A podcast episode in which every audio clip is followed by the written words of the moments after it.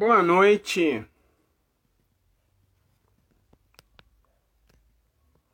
Estão me ouvindo aí direitinho?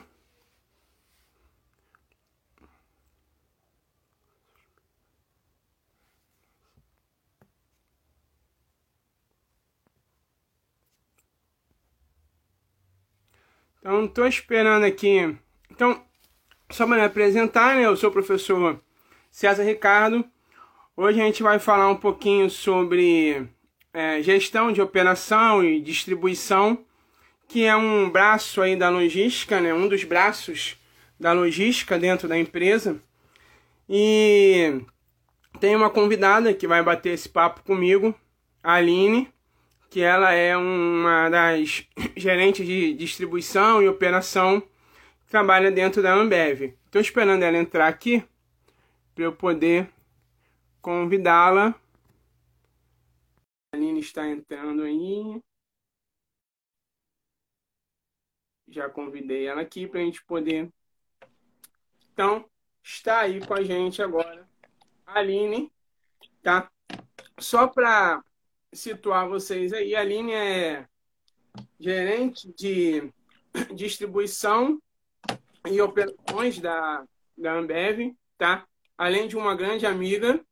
E hoje a gente vai bater um papo, conversar um pouquinho sobre esses processos de distribuição, sobre planejamento de distribuição, mas se apresente para o pessoal aí, Aline. Fale de você um pouquinho, da sua trajetória dentro da Ambev. É igual, aqui é igual Marília Gabriela, Aline por Aline. Boa noite. Tudo bom, César? Tudo certo. Então, vamos lá. É, como o César falou, meu nome é Aline. Eu sou engenheira, sou engenheira civil e engenheira ambiental. E eu trabalho na Ambev fazem cinco anos. Então, eu entrei lá na companhia como engenheira civil, comecei fazendo obras em centro de distribuição da Ambev. Então, comecei a conhecer como funcionam os centros de distribuições a partir daí, fazendo obra, né, fazendo o meu papel de engenheira dentro da companhia. E quando eu resolvi que eu queria dar um passo na minha carreira, eu, eu percebi que eu queria ser queria trabalhar com a logística, porque era o que mais me, me brilhava os olhos, era aquilo que eu achava que era dinâmico, que tinha muito mais a minha cara.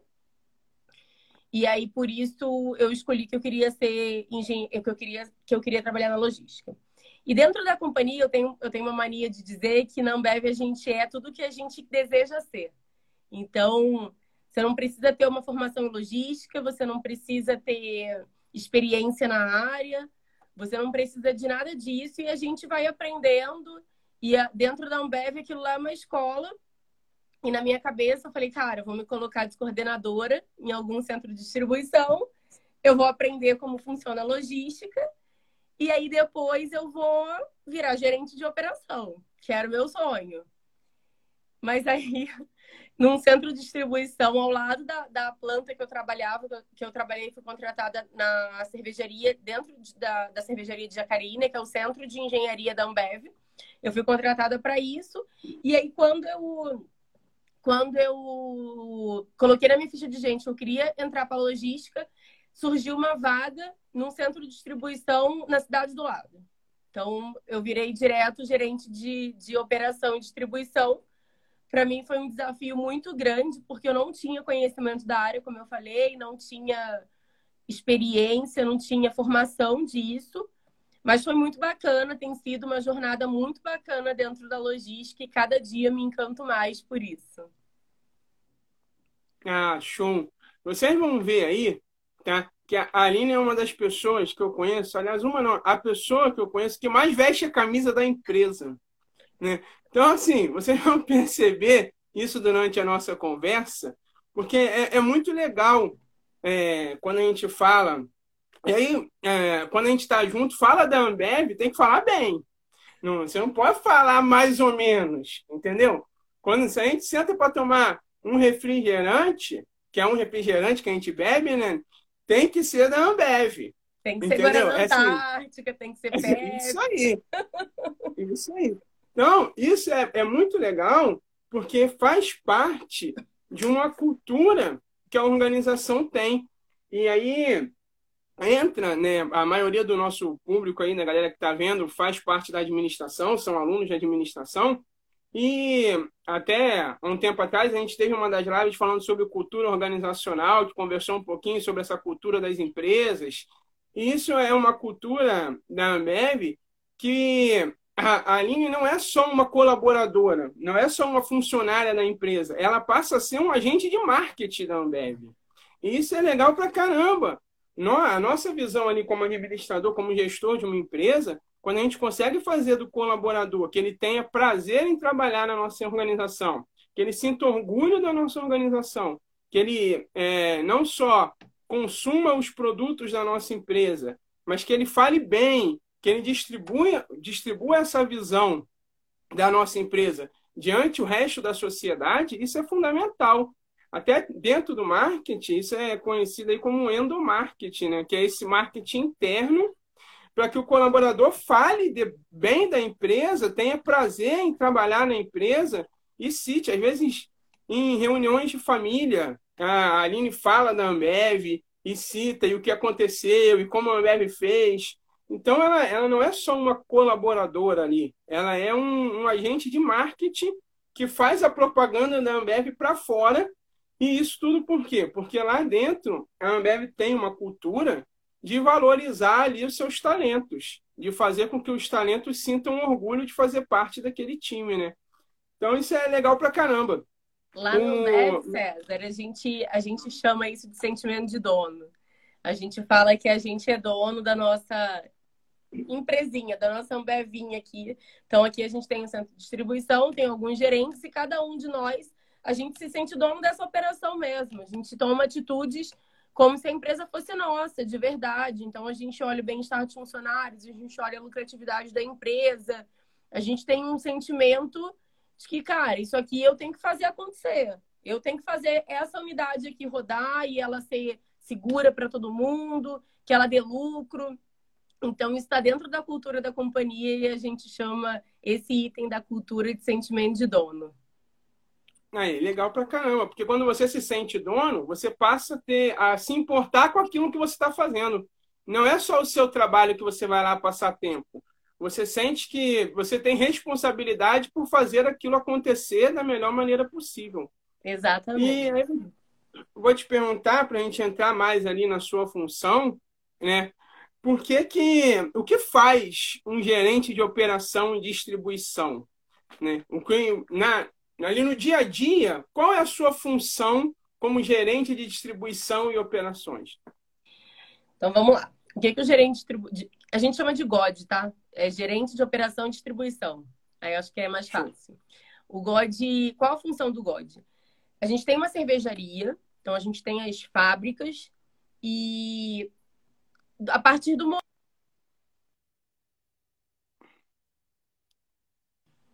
a partir do momento que eu, enquanto dona de operação, enquanto gosto, eu chego e, e, e, verifico que daqui a três dias, quatro dias, vão, vai acabar algum produto meu. Aí eu preciso solicitar à cervejaria um pedido desse produto. Aí começa o serviço do God. Eu solicito da cervejaria, a cervejaria faz lá todo o trâmite interno dela, e aí ela marca o pedido. Beleza, o pedido está marcado. E aí o meu time, ele começa a, a acompanhar esse pedido. Então, a gente normalmente marca pedido até D mais dois, de hoje até dois dias. Então, os pedidos de quarta-feira já estão marcados hoje. Então, eu sei quarta-feira quais são os pedidos que vão vir, de quais cervejarias e com que produto tem dentro. Então, os 28 pallets de uma carreta, eu sei o que vai vir em cada pallet. Quando eu resolvo essa parte do, do, do sistema, eu faço todo o acompanhamento e recebimento do pedido. Então, eu acompanho é, esses dois, se alguém incluiu alguma coisa que eu não preciso, ou se tirou alguma coisa que eu estou precisando muito. E aí eu... E por fim, quando chega dentro do, da unidade, né, do centro de distribuição, a gente recebe essa carreta, e aí eu tenho um armazém, que a gente armazena lá os produtos de até sete dias, que a gente vai usar em média, né? A gente tenta deixar sete dias de armazenamento. Então, eu recebo essa carreta e aí eu tenho que guardar, fazer toda a movimentação interna do produto. E terminando essa movimentação, então a gente tem dentro do meu time até aí, eu tenho supervisor de armazém, conferentes, analista de controle, que faz o controle de estoque mesmo. E aí vem o time de vendas e faz todas as vendas do dia. E aí eu preciso também ter um time de rota que faz toda a distribuição. Então, toda a parte de entrega lá, lá no lugar que vai, no, no bar do João, no mercado que vai receber, numa adega. Então, todos os lugares a gente faz as entregas. Isso também faz parte do meu trabalho enquanto God, junto ao meu time, fazer o acompanhamento e garantir que todos os clientes recebam os nossos, os nossos produtos.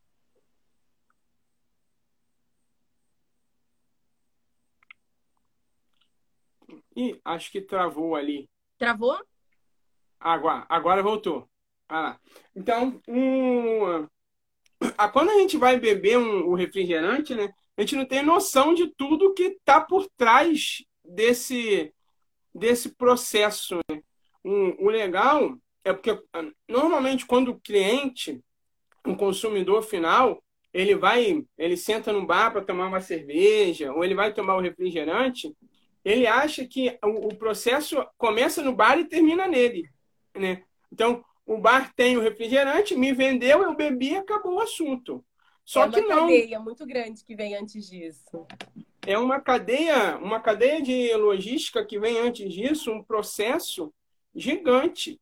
Você até estava me falando do número da, de funcionários, colaboradores que você tem na equipe, o tamanho da frota, tem mais de 50 caminhões, não é? Na frota de distribuição.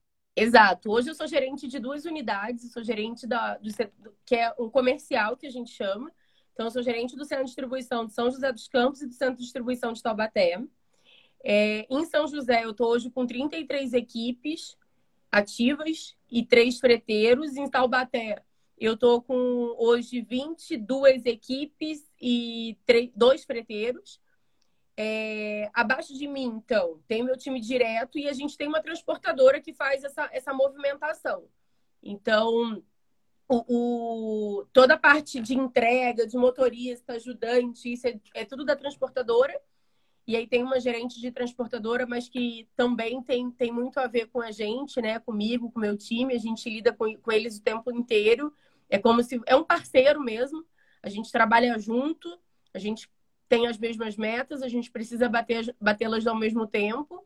Então a gente a gente trabalha bem de perto. Hoje abaixo de mim eu tenho em torno de 150 pessoas, é, contando São José e Taubaté, porque cada equipe são duas pessoas, mas toda a movimentação interna de armazém, fora o time administrativo que a gente tem.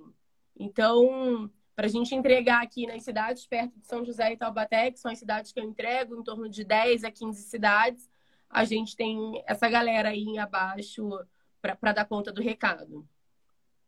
É incrível isso, porque normalmente, aí você chega lá, às vezes, no, no bar ou no restaurante, pede a sua cerveja, a sua, seu, sua Coca-Cola, e você não sabe todo o procedimento que tem por trás disso para levar até ali o refrigerante. E o legal é quando a gente olha administrativamente falando, a gente consegue perceber que diferentes tipos de empresa têm o seu cliente. A Ambev, por exemplo, ela não lida direto com o consumidor final. Se eu quiser tomar uma cerveja da Ambev, um refrigerante da Ambev, eu não vou direto à Ambev comprar. o cliente da Ambev é o intermediário entre o consumidor final e a empresa Ambev, que são os bares, são os depósitos, são os restaurantes, né? E isso aí passa a ser fundamental, porque vocês têm uma responsabilidade gigante. Porque, por exemplo, se eu chegar no bar, pedir uma cerveja e não tiver a cerveja, e não tem, por conta, culpa da distribuição da Ambev, a responsabilidade acaba caindo toda para cima de vocês. Né? Então é, é uma, é uma responsabilidade de trabalho enorme, porque você precisa manter sempre um prazo de entrega certo, no momento certo, da maneira correta, para quê? Para que o seu cliente, que é um intermediário, receba esse produto para que o consumidor final não reclame. Então, assim, é, é, um, é uma cadeia em que vocês fazem ali a ponta que se der errado, acaba que tudo dá errado. Então, e aí eu te pergunto, como é que tem alguma estratégia para conseguir entregar isso dentro do prazo, para que vocês não fiquem ali, é, tentem minimizar o máximo possível o risco? É, a gente a gente trabalha bastante com meta e a gente faz um, um, acompanhamento dos indicadores do dia a dia. Então, isso, isso acho que é bem importante para a gente ter uma real situação, né? um real cenário do que está acontecendo hoje. É... Como que funciona o processo da Ambev? A gente, a gente tem um, um processo que ele é muito rápido, a nossa logística ele é muito rápida, diferente de outras empresas. Então, o meu vendedor sai de manhã do centro de distribuição e 5 horas da tarde ele volta com os pedidos de todos os clientes e eu entrego isso. A, minha meta de entregar no dia seguinte. Então, a gente diz que a gente entrega em D mais um. Mas pode chegar a ser D mais N, dependendo do, do volume e dependendo da minha capacidade de entrega. Então, como que funciona? O vendedor foi, descarregou lá às 5 horas da tarde, a gente chama isso de fechamento.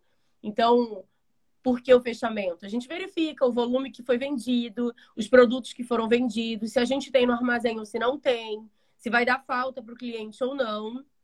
E aí, quando chega ao fim do dia, a gente faz uma exportação de pedidos depois de todas essas verificações que a gente faz junto ao time de vendas e todo o acompanhamento. Então, tanto meu time de armazém para olhar as faltas, como meu time de distribuição para olhar as prioridades as clientes estão mais críticos, tem algum cliente que precisa receber logo cedo ou não.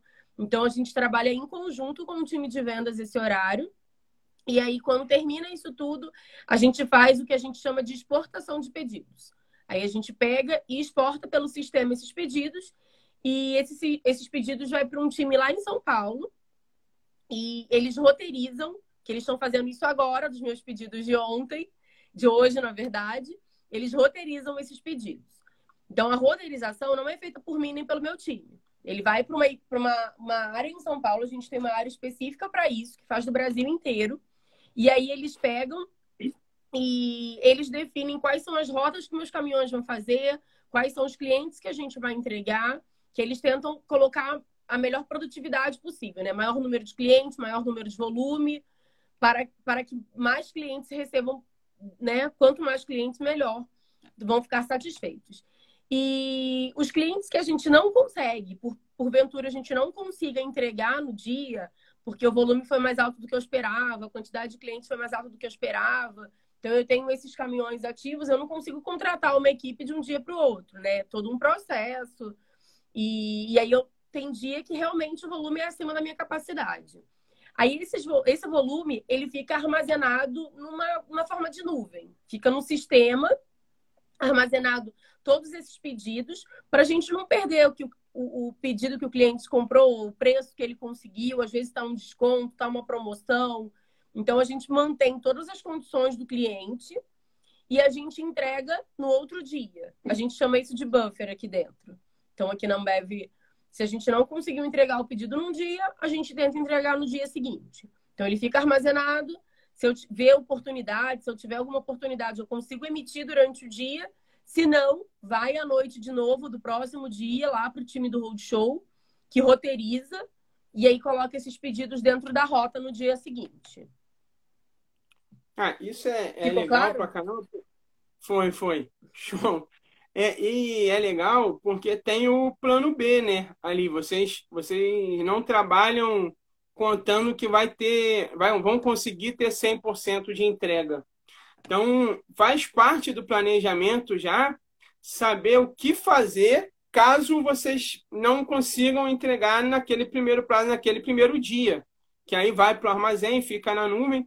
E o mais legal desse processo é entender que muitas vezes o cliente não precisa pagar pelo, é, por você não ter conseguido entregar no dia. Então, vocês mantêm as condições que o cliente fez na compra, porque às vezes quem está comprando, o bar que está comprando, ele compra naquele lote econômico de compra, que é compra na quantidade, né? compra com determinadas características o lote, que já é para ganhar um desconto. Então, muitas vezes, se você repassa para ele o fato de você não ter conseguido entregar naquele dia, acaba que gera lá no seu parceiro, porque na verdade o cliente é uma parceria. Se você falhar com ele, perde a confiança, essa parceria começa a ir por água abaixo. É uma relação quase que de, de confiança mútua ali, né? Porque ele precisa saber, eu preciso saber que quando eu fizer o meu pedido, a equipe da Aline vai me entregar. Então, assim, é, é uma relação de, a de gente troca. Cria intimidade com o cliente. Cria intimidade já. Até você falou sobre as necessidades, ver quem está com mais necessidade, quem está com menos necessidade. Porque às vezes o cara te liga e ele teve uma demanda que ele não tinha planejado.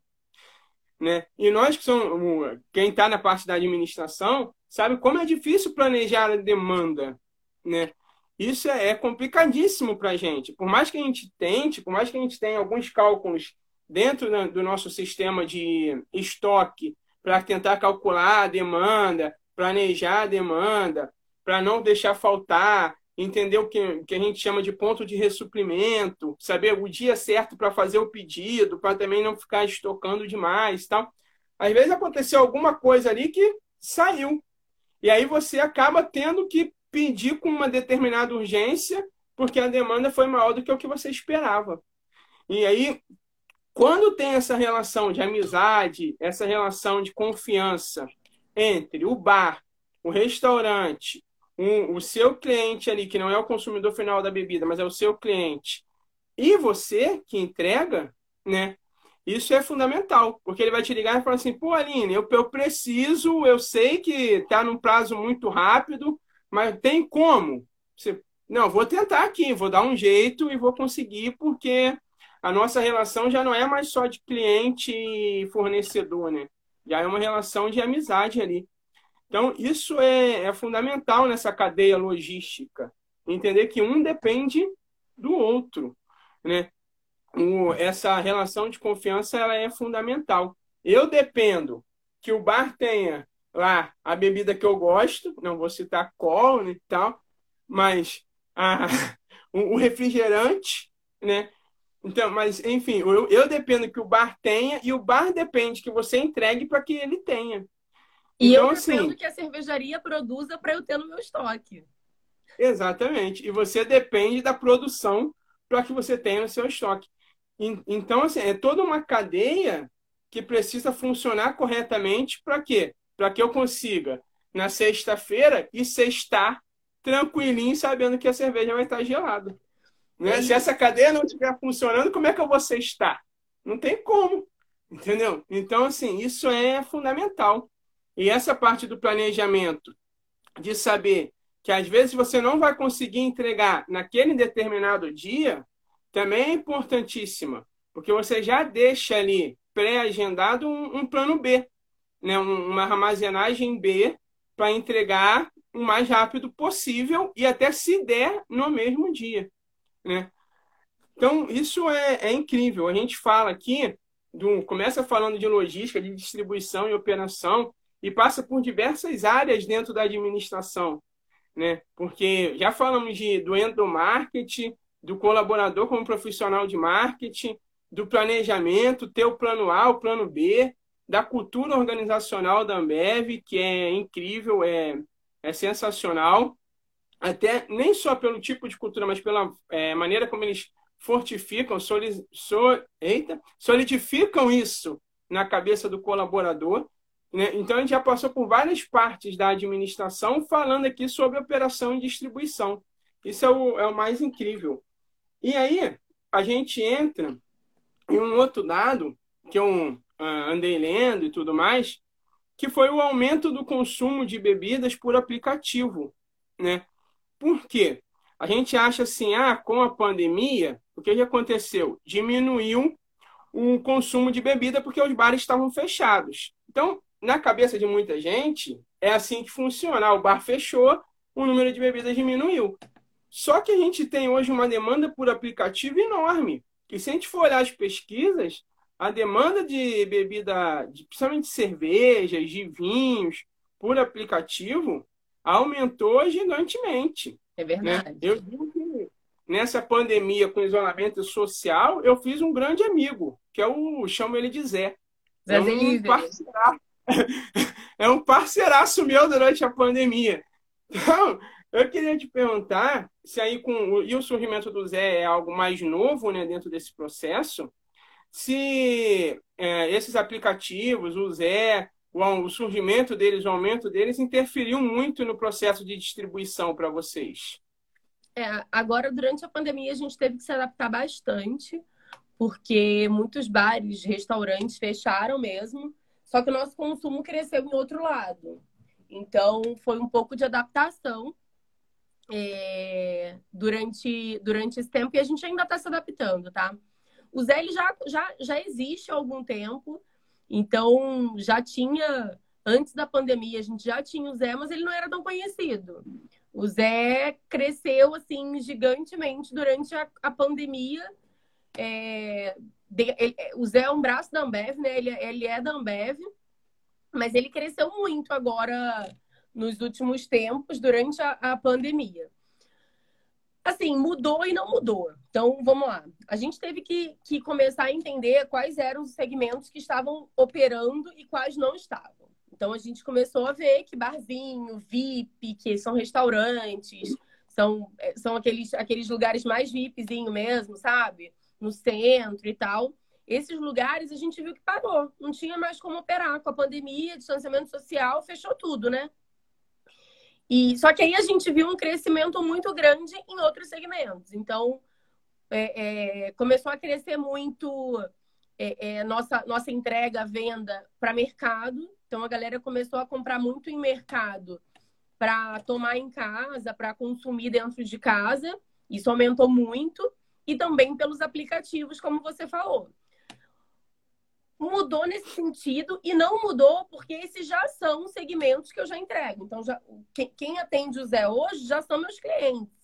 Eles só entraram pro, pro, pro, para dentro da entrega do Zé, né? Então, eles se cadastraram lá e começaram a entrar, entregar Zé Delivery. Na verdade, a quantidade de SKUs que a gente chama, né? A quantidade de, de, de como que eu vou falar? Não é, não é, nem a quantidade de marcas, mas a quantidade de marcas e os tamanhos, ou se é garrafa, se é lata. Então, os SKUs, eles aumentaram muito em alguns lugares, é... mas ele, não, mas ele não, não mudou a minha forma de entregar. Então, eu já entregava para esses lugares, eu continuo entregando, só que eu tive um leque maior de, de produtos a serem entregues para quem estava, para quem hoje está vendendo pelo Zé Delivery, né? Então a gente tem lá um cardápio de produtos e ele precisa ter todos eles. Então, um, aumentou, de um lado, diminuiu a quantidade de entrega para esses restaurantes mais no centro, esses barzinhos que acabaram tendo que fechar, mas, de maneira geral, a quantidade de produto entregue continuou igual porque vocês tiveram que fazer reposição nos depósitos, né? Então, meio que mudou o para quem você está entregando, né? mas os procedimentos não sofreram tanta alteração assim. É isso? Exatamente, exatamente isso. Então, a gente já entregava em alguns, alguns pontos de vendas, talvez entregasse um, um cardápio um pouco menor, né? Entregasse menos SKUs, que a gente chama, e aí, depois disso, é, é, e aí aumentaram em adegas, em, em mercados, esses, esses segmentos aumentou bastante, porque as pessoas que consumiam em bar, em restaurantes, passaram a consumir dentro de casa. Show. E, assim, é, vocês têm alguma, alguma ideia, alguma noção por quê? A, a pandemia não acabou, a doença continua aí, mas os bares estão se reabrindo, né?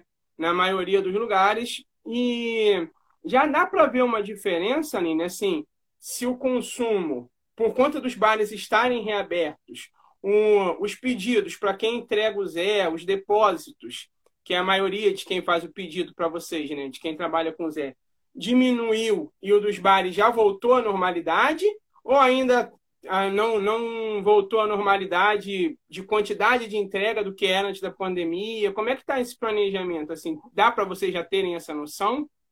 Então, assim, aqui na cidade onde eu, onde eu entrego, os bares já voltaram faz um tempinho, mas ainda com, com horário restrito e tal. E agora parece que está voltando de vez, com distanciamento, é, é, seguindo todas as restrições, é claro.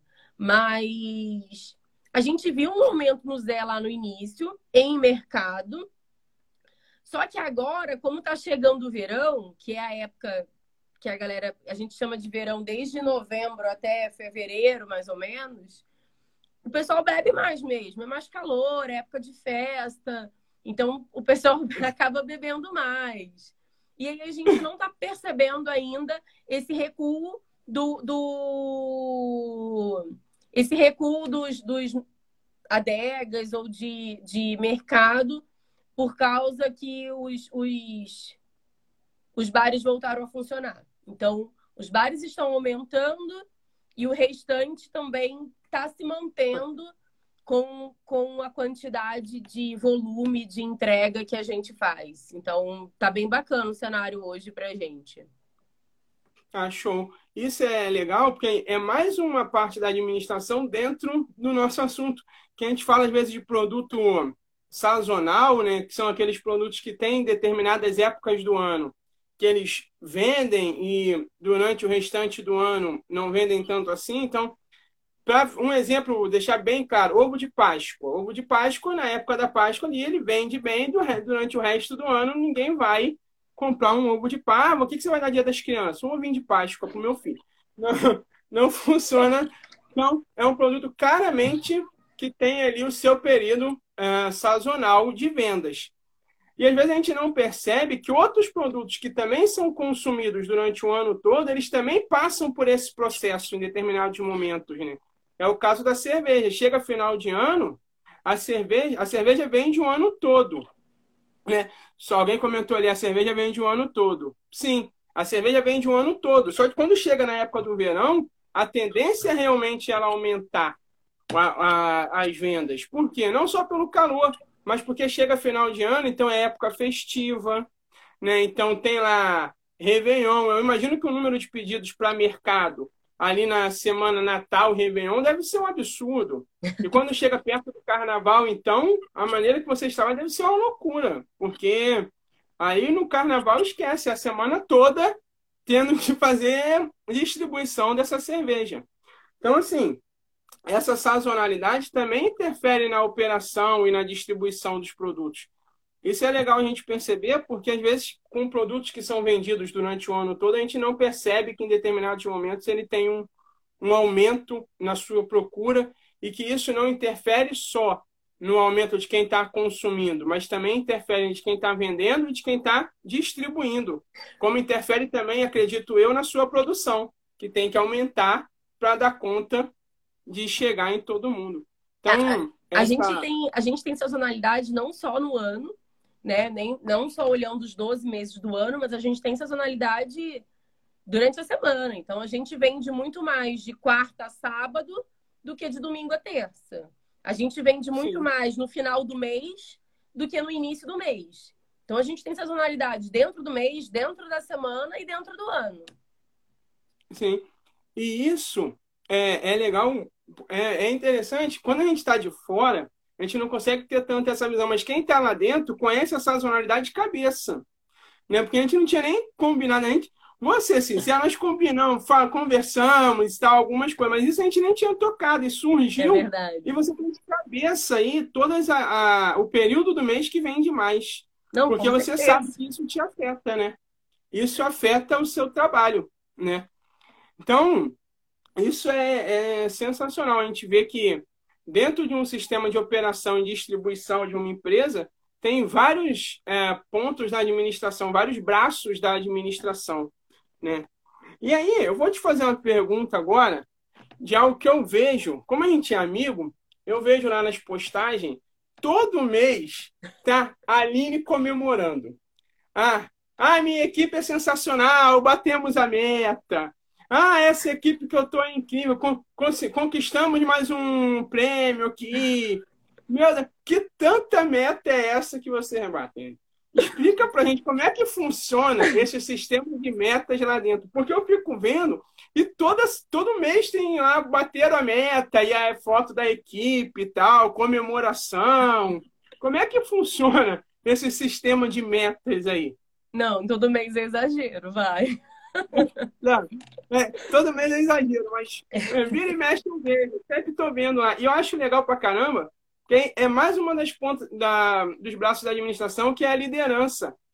Eu admiro muito aí em você a maneira como você agradece a equipe. Sempre que tem uma meta, eu nunca vi você falar assim, abati a meta. É sempre batemos a meta. É, nunca vi você falar assim, ah, eu tenho muito orgulho da profissional que eu sou. Não, você sempre fala assim, eu tenho muito orgulho dessa equipe. E isso é sensacional, porque quando a gente estuda liderança, a gente fala exatamente da importância da equipe, né? De valorizar quem está contigo, seus colaboradores, quem faz aquilo ali acontecer no dia a dia. E eu acho isso incrível. Como sempre que eu vejo a comemoração, é você dando reconhecimento a quem está contigo, a quem está do seu lado, a quem te ajuda a fazer isso tudo acontecer. Mas aí, todo mês é exagero, mas vamos botar assim: de 45 em 45 dias tem uma meta batida, uma comemoração. Eu fico pensando, por que, que professor não tem lá todo mês essa comemoração? Não tem como isso. Mas explica pra gente aí, como é que funcionam essas metas? Tá, vamos lá. Primeiro, você falou sobre a equipe, sobre o reconhecimento. Cara, a gente vive muito intensamente dentro da companhia, tá? A nossa vida dentro da Ambev, a gente chega lá cedo. Hoje, por exemplo, eu cheguei lá às 6h40 da manhã para fazer liberação dos carros, para conversar com as equipes de manhã, para fazer reunião de resultados, para fazer para falar para eles como que foram os nossos resultados no mês passado. Então isso é bem bacana. E a nossa nossa nossa quando a gente olha o dia já acabou. Então é muito intenso, é, é muito problema resolvido no dia a dia, é muita coisa. E não sou eu que faço isso. Então eu só tento orientar, só tento mostrar o caminho, mas quem resolve os problemas, quem bate meta, quem resolve as coisas para mim são é a minha equipe. Na verdade, né? Então, eles que resolvem tudo e eu só fico ali para se eles precisarem de alguma coisa, de alguma. Ah, não estou conseguindo fazer isso e com quem eu falo, eu dou alguma orientação. Mas então, quando eu falo que a gente bateu, que a gente conquistou a sustentabilidade da unidade, que é sempre isso que você me vê falando, que é de auditoria. Então, é sempre porque foram eles mesmos, eles são os donos dos pilares, eles tomam conta disso e, e, e o dia a dia nosso, ele é, ele é muito puxado. Então, acho que na hora que a equipe, cara, bate uma meta tão significativa para a gente, para quem está dentro da companhia, quanto sustentar uma auditoria de DPO, que vocês não vão entender muito bem, mas a gente tem auditoria interna duas vezes no ano em cada unidade. Eu tenho duas unidades, eu tenho quatro auditorias por ano. E, cara, a gente trabalha duro o ano inteiro por essa sustentabilidade, sabe? É um trabalho árduo de todo o time, de toda a equipe, para chegar no final do ano a gente ter esse selo de sustentabilidade que, que é, um, é um reconhecimento bem bacana dentro da companhia. Então, o primeiro ponto é isso, sobre, sobre o reconhecimento com a equipe. Acho que são eles que fazem mesmo e por isso que, que eu faço reconhecimento. E, a gente, e agora sobre as metas, a gente realmente trabalha com meta, não adianta. Então, quando não tem meta para alguma coisa, a gente coloca uma meta e fala, cara, isso aqui tem que estar tá resolvido desse jeito até tal dia. É a nossa meta, vamos correr atrás disso, porque a gente, eu, pelo menos a mim, é o que me alimenta, é o que me motiva. Eu gosto de ter meta, eu gosto de saber se eu estou batendo as metas, eu gosto de estar tá sempre à frente. E, e eu acho que isso é uma cultura da companhia também. Então, Hoje todo mundo dentro do time tem meta, tem metas diárias, tem metas mensais, tem metas anuais. E o que você sempre fala de reconhecimento são as auditorias, que são anuais. A gente tem duas por ano, mas o que a gente precisa sustentar o resultado do ano anterior nas minhas unidades, né? Tem unidades que têm metas diferentes. E, e isso para mim é muito bacana. Isso para mim é o que motiva mesmo, é o que me brilha os olhos dentro da companhia e foi o que me fez ficar na Ambev. Não foi isso que me fez entrar na Ambev, eu entrei porque, cara, é uma empresa muito grande, muito boa, todo mundo fala muito, e todo mundo tem um sonho de entrar numa empresa grande, né? Fiz engenharia, falei, cara, quero entrar numa empresa bacana. E aí eu entrei na Ambev, e nas outras empresas que eu trabalhei antes, eu trabalhei em bastante empresa pequena, e aí não tinha esse negócio de meta, de, de motivação por meta. Então eu trabalhava na empresa, ficava lá três meses, aprendia tudo e aí parecia que os dias se repetiam. A gente não tinha uma motivação diferente. E quando eu entrei na Ambev, isso me fez ficar na Ambev, que, cara, todo dia tem um problema diferente, todo dia tem uma inovação, tem um sistema novo, tem alguma coisa para a gente aprender. E, e isso vai me motivando, sem contar com as metas que, cara, você pode estar fazendo a mesma coisa, mas você tem uma meta que é diferente, você tem uma meta que você precisa bater e ela está sempre um pouco mais apertada, então você tem que se, se reinventar para conseguir bater aquilo, e isso é, é muito bacana, é muito motivador. E a Ambev faz isso muito bem com a gente. É como se você tivesse diariamente ali redescobrindo a sua missão dentro da empresa, né? Exatamente. Como se, como se diariamente você se visse num novo desafio. E essa motivação um, dá para a gente ver ali que brilha os olhos de, do funcionário, do colaborador. Né? Por quê? Porque provavelmente é uma cultura da empresa que passam para os seus gerentes, para os seus líderes, e você transmite isso a quem está com você, a sua equipe, né? Então, você, quando você passa isso a quem está na equipe. Porque se a gente for ver lá, a equipe está comemorando junto contigo. Não é algo que você diz que motiva, te motiva, te faz continuar, mas não é pessoal seu, só, só eu que, que me preocupo com isso, só eu que comemoro isso. Não. Todo mundo que está ali se sente envolvido em bater essa meta. Então, é, é, é passa a ser papel seu transmitir isso para eles, né? Transmitir a importância disso para quem está do seu lado, para quem chega novo. Às vezes chegou, você recebeu algum colaborador novo que vai fazer parte da sua equipe, e aí passa a ser papel seu transmitir a eles a importância dessa motivação diária, de estar sempre motivado, de estar sempre redescobrindo qual é a sua missão na empresa, né? E isso é importantíssimo. Dá trabalho, ali? Dá trabalho motivar os caras? Dá trabalho motivar o pessoal a, a chegar junta? O time é bem motivado já, tá? O time é bem incomodado. Mas às vezes acontece de alguém, cara, às vezes tá com um problema particular, tá com algum. E, e, aí é complicado mesmo. A gente tem que entender, tem que sentir o funcionário, tem que saber o que está acontecendo. Às vezes a gente demora um pouco para saber, porque a gente erra pra caramba também, a gente é ser humano. Então, às vezes, a gente percebe, cara, o cara já tá ali sofrendo faz um tempo, mas aí a gente tenta entender o que a gente pode fazer para ajudar, né? Para fazer com que, com que esse problema seja o menor possível, o que a gente puder fazer para que isso seja melhor, para que o funcionário passe por esse, por esse problema de uma forma mais leve. Mas é, é trabalho de todo dia, é conhecer. Eu já estou aqui nessa unidade fazem dois anos e meio, então eu conheço o pessoal, conheço a galera, o time tem um time novo que está entrando aí, minha área mudou bastante gente, mas a gente já se conhece da forma que chega. Então eu sei que o dia que eu chego lá, que eu acordei meio estressada, meio, ah, acordei hoje de mau humor, acontece. Eu sei que do jeito que eu chego lá, eles sabem que eu não estou muito bem. Eles também me conhecem muito, entendeu? Então isso é isso é bacana. E eu acho que a, a melhor forma de, disso acontecer é estar tá junto mesmo. É conhecer, estar tá perto, estar tá do lado, conhecer a família, saber o que, que faz essa pessoa feliz, fazer o que que. saber o que, que não, não faz essa pessoa feliz.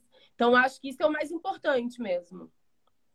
Ah, sensacional isso. Sobre a comemoração passa... de deles estarem, estarem sempre com a gente, ter muita comemoração, a gente sempre fala também que meta é para ser batida, mas a comemoração tem que ser feita dos pequenos e dos grandes resultados.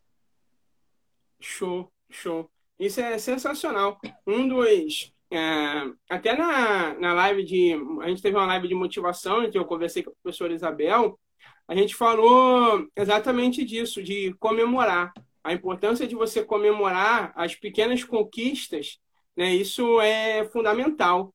E você estava falando sobre o olhar do ser humano, cara, é algo que vem sendo, aos poucos, uma das características mais importantes né, na formação dos novos líderes, nessa mudança que a gente vem tendo na administração para uma administração mais humana, esse olhar para o ser humano, né? Esse olhar de empatia, de você conseguir entender que nem sempre o cara está bem, que nem sempre a pessoa está tá passando por um bom momento. Às vezes entender que o que, o que não é trabalho para você, o que, não, o que não te atrapalha, atrapalha o outro e você precisa se colocar no lugar dele. Então, às vezes, o que para a gente é um problema pequeno, para o nosso colaborador é um problema enorme. Mas como é que você lida com isso? Você tem que se colocar no lugar dele. Você tem que saber que para ele isso é importante. E isso é empatia. São, é uma característica dos grandes líderes, né? É você saber se colocar no outro, é no lugar do outro, saber reconhecer que ali não tem uma máquina, tem um ser humano e que você precisa desse ser humano bem para que os resultados aconteçam. Eu costumo falar com os alunos que dentro dos recursos que a gente tem na administração, o mais difícil de administrar é os recursos humanos, são os funcionários, os colaboradores né? Porque o, o ser humano, você tem diversas reações, cada um carrega uma história, uma cultura, um problema, uma situação, certo? Cada um carrega uma família, cada um carrega ali consigo alguns sonhos, alguns objetivos. E você conseguir pegar essa equipe, colocar todo mundo no mesmo barco, remando junto, e aí ficar de olho, pô, aquele ali parou de remar, cansou um pouquinho, vamos lá, vamos ajudar, vamos remar junto com ele para o barco não sair do rumo. Isso é, é fundamental para quem está no papel de liderança. Isso é algo importantíssimo. Para quem está aí na live, faz parte da administração, pensa em ser líder de equipe, não importa se você pensa em ser líder de equipe, diretor da sua empresa, dono de uma empresa, ou líder de equipe, gerente de uma equipe, não importa. Se você lida com o ser humano, você ter o um olhar de empatia para ele é fundamental. É importantíssimo. Até como professor, você entender que nem sempre o aluno vai estar no melhor dia dele, no melhor momento dele. Então, o olhar de empatia, ele não é nem só para o grande líder, mas ele é para o ser humano. Com a certeza. gente precisa entender isso o tempo inteiro, né? Até para o teu cliente, né? Porque às vezes o cara vai te ligar e vai fazer uma malcriação e você às vezes vai entender que ele está sem o produto lá. Acabou a cerveja lá, ele está desesperado porque ele tem, tem demanda, mas não tem produto para ofertar. Então ele liga, e eu acredito que deva acontecer, às vezes ele liga, faz uma malcriação, e depois que você entrega, ele pede desculpa. Ele liga, pô, desculpa, falei. Então eu acredito que deva acontecer algo nesse sentido, né? Porque... Mas é muito. Então... Depois eles ficam meus amigos, eles me mandam mensagem. Ai, obrigada, vem aí pra mim, quando você consegue. Chega a ser engraçado, tá? Chega a ser engraçado, é, mas primeiro eles vêm bem bravos. E a gente precisa entender eu que eles vivem daquilo. É dali que tira o pão da família dele, né? Então é difícil para a pessoa também. Sobre a liderança, é, eu acho que um recado bacana para se deixar é que não achem que é fácil, porque não é. É muito difícil. Acho que no meu, no meu caso hoje, já tem um tempinho que eu tô com esse meu time, então tem dois anos e meio. E aí se torna um pouco menos difícil, porque eu já conheço as pessoas, né? As pessoas me conhecem também. Mas, cara, é bem difícil lidar com pessoas, é bem difícil ter time, é bem difícil é, é, entender que cada um tem um ponto, que o jeito que você fala com um não é o mesmo que você pode falar com o outro, que a forma que você brinca com um, às vezes o outro não se sente à vontade. Então, e a gente aprende todos os dias, a gente não, nunca vai saber tudo, não tem como saber tudo. E é o dia a dia mesmo que faz a gente ir aprendendo. E se muda de time hoje, a gente vai reaprender tudo de novo. Mas acho que o ponto principal do que você falou é ter empatia mesmo. E, e, é bacana quando o time também tem empatia com você, porque você é líder, mas você também é um ser humano, você também erra, você também tem dias ruins, assim como o professor. cara, o, o, a gente sempre tenta entender o time, mas às vezes a gente precisa que o time também entenda a gente. Por mais que a gente seja lá, você é o professor, eu, eu sou a líder de equipe. Então, a gente às vezes precisa que o time também também consiga entender um pouco da gente. Às vezes a gente não acordou num dia bom, às vezes a gente está com um problema particular também. Isso acontece demais. E, e eu acho que a empatia tem que ser mútua para o time para a equipe inteira ficar bem, alcançar resultados e, e, e, conseguir viver numa harmonia, sabe? Sim, é, isso é fundamental, porque assim como a meta ela motiva, ela, ela dá ali a, a você ali os, brilho nos olhos, ela também dá uma pressão gigante. E se você não tiver essa empatia, se você não souber que às vezes a meta para você está motivando, para outra ali está pressionando, e vamos chegar junto, e vamos, vamos como equipe, acaba que para muitos, mais prejudica do que pode ajudar. Então, o papel do líder ali é unificar tudo para que essa meta, por mais pressão que ela possa parecer, ela seja motivadora, ela seja um ponto de redefinir missões e não só de cobrança. A meta ela deve ser vista como algo a, a ser uma missão a ser cumprida e não uma cobrança a ser feita, né? Isso é fundamental. A gente está assim caminhando aí para o final, já, né? Já faltam só 10 minutos. Então, vou deixar só falar que lá no início a gente estava assim, não, eu estou com muita vergonha, eu não vou conseguir, tal. Se eu deixar, vai falando duas horas e meia aí.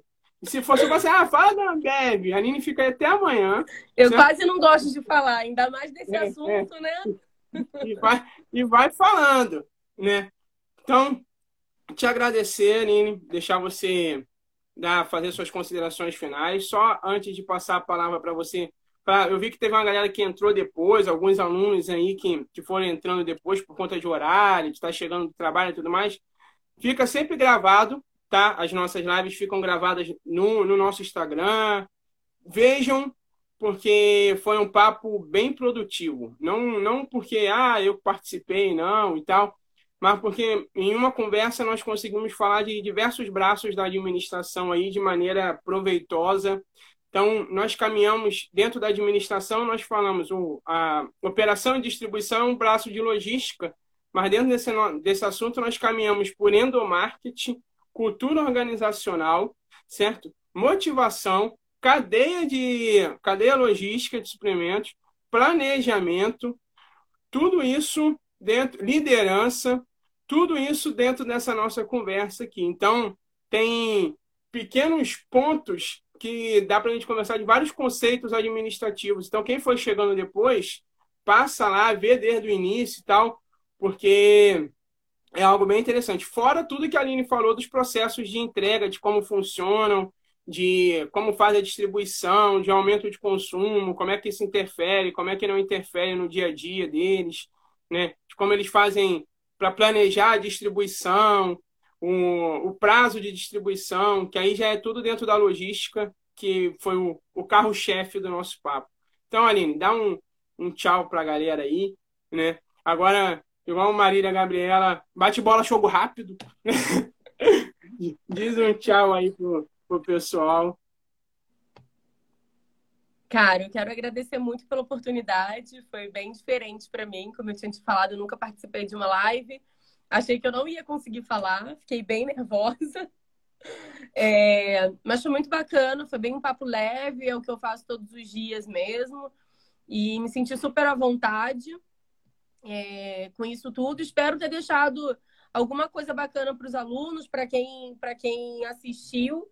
Espero que alguma coisa do que eu tenha falado tenha, tenha que sirva para a vida, né? Não só profissional, mas pessoal. Eu já fico bem feliz de, de, de ter agregado em alguma coisa para a galera que está assistindo.